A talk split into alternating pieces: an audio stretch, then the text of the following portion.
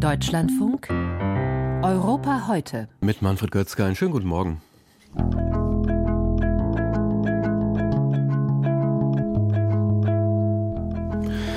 Die letzte Generation, die neue Erdogan-Partei DAWA und das Bündnis Sarah Wagenknecht, alle drei Gruppierungen eint eines, sie wollen ins nächste Europaparlament und möglicherweise schaffen es auch alle drei, denn es gibt keine Sperrklausel. Wie diese neuen Kleinstparteien die Arbeit im Europaparlament erschweren könnten, besprechen wir gleich. Außerdem geht es nach Griechenland, da gibt's die hier heiß diskutierte Bezahlkarte für Asylbewerber schon seit einigen Jahren. Und wir blicken nach Frankreich, da will der neue Premier Schulen schließen und und sorgt damit für Ärger bei Eltern und Lehrern.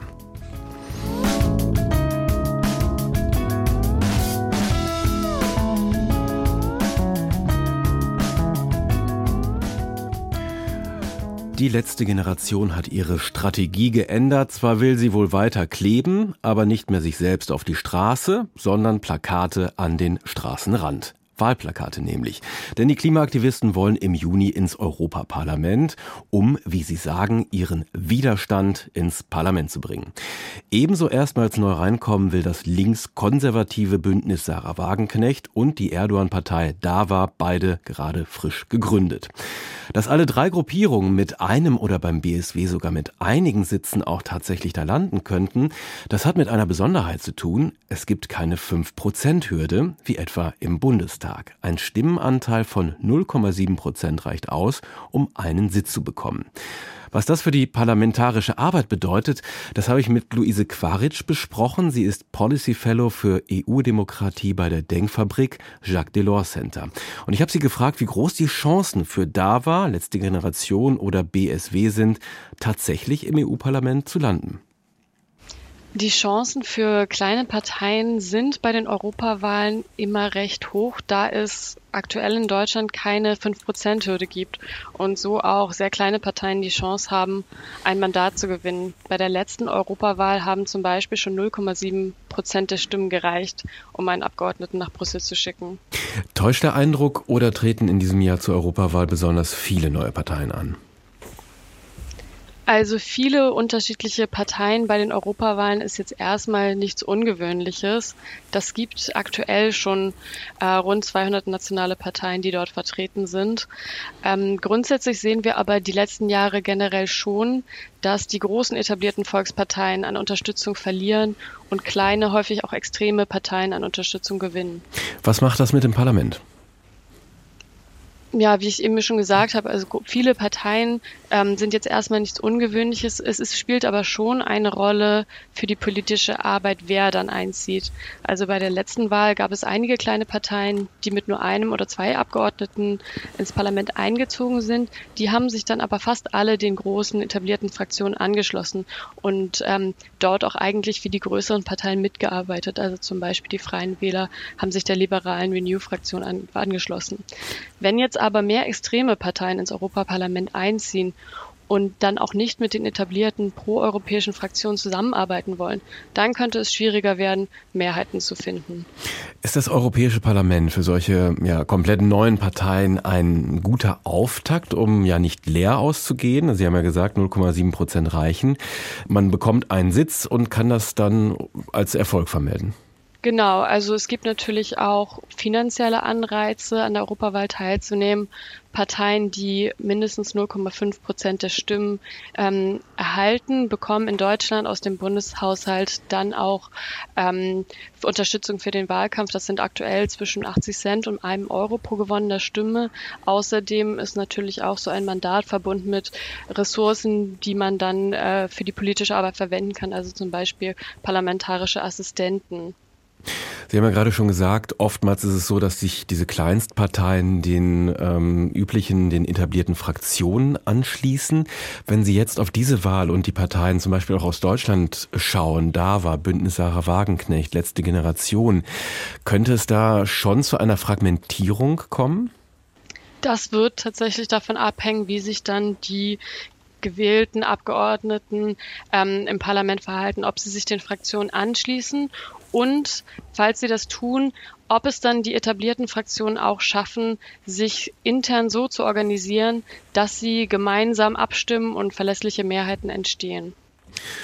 Wenn jetzt, sagen wir mal, die letzte Generation vielleicht einen Sitz bekommt, mehr wird es ja wahrscheinlich nicht werden, dann wird sie im Europäischen Parlament ja damit nicht viel Einfluss nehmen können. Was bringt so ein einzelner Sitz? Publicity in den deutschen Medien, wie zum Beispiel bei Sonneborn und der Partei? Also grundsätzlich denke ich schon, dass es gut ist, wenn die Interessen der Bürger und Bürgerinnen im Parlament breit vertreten sind und eben auch repräsentativ das abbilden, ähm, was die Interessen der Bürger und Bürgerinnen ist. Gerade weil Europapolitik sich ja häufig auch weit weg anfühlt für viele, kann es da, denke ich, helfen, ähm, wenn möglichst viele Wähler und Wählerinnen das äh, dann auch den oder die Abgeordnete, für die sie abgestimmt haben, im Parlament sehen. Im, im politischen Alltag ist jetzt die, die Arbeit der Abgeordneten dann häufig mit nicht so viel Aufmerksamkeit äh, verbunden, würde ich sagen. 2022 hat das Europäische Parlament eine Wahlrechtsreform vorgeschlagen. Ein paar Punkte sind Stärkung des Spitzenkandidatenprinzips, Einführung einer Zweitstimme, mit der über länderübergreifende Wahllisten europäische Kandidaten gewählt werden können, aber eben auch die Einführung einer 3,5 Prozent Hürde in den bevölkerungsreichen EU-Staaten. Was ist aus dieser Reform, aus diesem Vorschlag geworden? Ja, es gab in den letzten Jahren einige Male Versuche, dieses europäische Wahlrecht äh, zu reformieren und eben zu vereinheitlichen. Es gibt in äh, den Mitgliedstaaten ähm, immer die, die nationalen Regeln quasi. Also in Deutschland gibt es eine 5%-Hürde, in vielen anderen Mitgliedstaaten aber auch keine. Und ähm, bis jetzt konnten sich keine ähm, Mehrheiten für diese Reform finden. Einige, die zwar schon äh, formell ähm, angenommen wurden, wurden bis jetzt nicht in allen Mitgliedstaaten ratifiziert. Und es ist in Deutschland auch fraglich, ob, selbst wenn diese Reform dann letztendlich angenommen wird in allen Mitgliedstaaten, ob das nicht eventuell wieder vom Bundesverfassungsgericht ähm, einkassiert wird, so eine 3,5 Prozent Hürde. Das war nämlich ähm, 2011 und 2014 äh, schon mal so, dass das Bundesverfassungsgericht eben die 5 Prozent Hürde aufgehoben hat. Aber wie wichtig wäre aus Ihrer Sicht eine solche Reform, auch um das Parlament zu stärken, die parlamentarische Arbeit? Grundsätzlich ist es schon äh, wünschenswert, wenn die europäischen Wahlen dann auch europäische Wahlregeln haben und ähm, die Abgeordneten eben in allen Mitgliedstaaten zu gleichen Konditionen gewählt werden sagt die Politologin Luise Quaritsch von der Denkfabrik Jacques Delors Center. Mit ihr habe ich über die Fragmentierung des Europaparlaments gesprochen.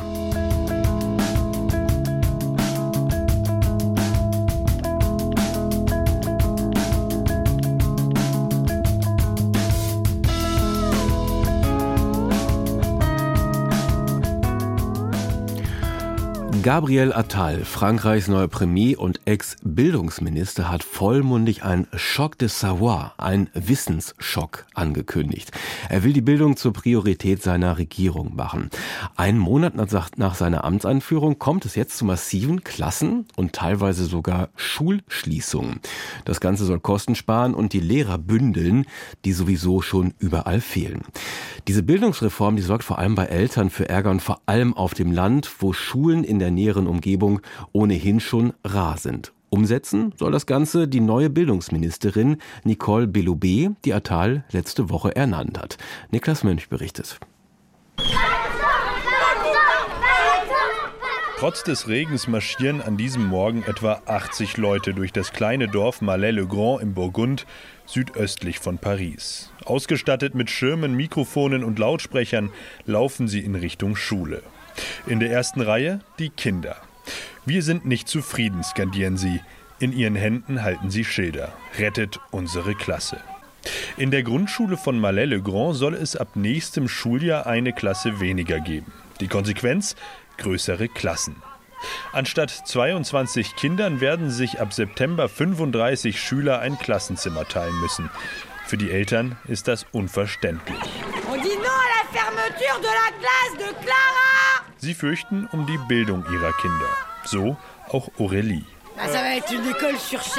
Die Schule wird überlastet. Die Lehrer werden weniger Zeit haben für die Kinder, insbesondere für die, die Schwierigkeiten haben. Wir wollen, dass unsere Klassen so bleiben, wie sie sind. Malais-le-Grand ist kein Einzelfall. Im Departement Yonne werden knapp 30 Klassen gestrichen, in anderen Gegenden werden sogar ganze Schulen dicht gemacht. Seit 1982 wurden in ganz Frankreich mehr als 17.000 Grundschulen geschlossen. So will der Staat Kosten sparen. In Zeiten von Lehrkräftemangel diese effizienter auf die Schulen verteilen. Klassen, ja Schulen schließen, das passt allerdings nicht zu der Bildungsoffensive, die Frankreichs neuer Premierminister Gabriel Attal ausgerufen hat. Denn dies verschärfe die soziale Ungleichheit, analysiert der Bildungssoziologe Pierre Merle. Wenn auf dem Land eine Klasse dicht gemacht wird, dann müssen die Schüler größere Distanzen zurücklegen. Geht die Anzahl der Schüler in einer Klasse hoch, wird das Lernen immer schwieriger, vor allem für Kinder aus sozial schwachen Milieus. Sie brauchen mehr individuelle Hilfe. Studien haben gezeigt, dass schon mit zwei Jahren diese Kinder einen kleineren Wortschatz haben, schlechter Sätze bilden können. Das Ziel der Schule in Frankreich ist es, diesen Nachteil auszubügeln. Doch in großen Klassen wird das schwer. Und Schulschließungen haben nicht nur Folgen für Schülerinnen und ihre Eltern, sondern auch für die Attraktivität ganzer Gegenden. Das zeigt das Beispiel Malais-le-Petit, etwa vier Kilometer von Malais-le-Grand entfernt. Bürgermeisterin Danielle Poutet steht auf dem kleinen Parkplatz vor dem Rathaus. Bis 2012 beherbergte das Gelbe Haus noch die Dorfschule. Damals war der Parkplatz noch der Pausenhof. C'était l'ancienne école. La cloche Sie zeigt auf die alte Glocke über der Tür. Die habe man damals als Gong benutzt, erinnert sie sich. Für sie war die Schule integraler Bestandteil ihrer Kommune. Euh, die Seele des Dorfs geht verloren. Die Schule ist ein Ort der Begegnung. Morgens werden die Kinder zur Schule gebracht, man trifft sich, diskutiert, quatscht, lebt. Aber heute gibt's das alles nicht mehr. Und das habe auch Auswirkungen auf die Demografie, sagt die Bürgermeisterin. Wir werden zu einer Schlafsiedlung. Wenn junge Paare sich hier nach Häusern umschauen, fragen sie zuerst, ob es hier eine Schule gibt. Und wenn wir dann Nein sagen, gehen sie woanders hin und kaufen dort. Dort, wo Schulen weniger werden, sich also der öffentliche Dienst zurückzieht, herrscht oft das Gefühl, vergessen zu werden. Vom Staat, von der Regierung, von den Parteien. Gerade in diesen Gegenden bekommt der rechtsextreme Rassemblement National besonders viele Stimmen. Auch auf der Demonstration in Malais-le-Grand ließ es sich der lokale Abgeordnete der Partei Marine Le Pens nicht nehmen, Präsenz zu zeigen. Doch nach ein paar Fotos und einem knackigen Spruch für die sozialen Medien war er schnell wieder weg. Frankreichs neuer Premier Gabriel Attal will das Schulsystem reformieren, indem er Schulen dicht macht. Niklas Mönch berichtete.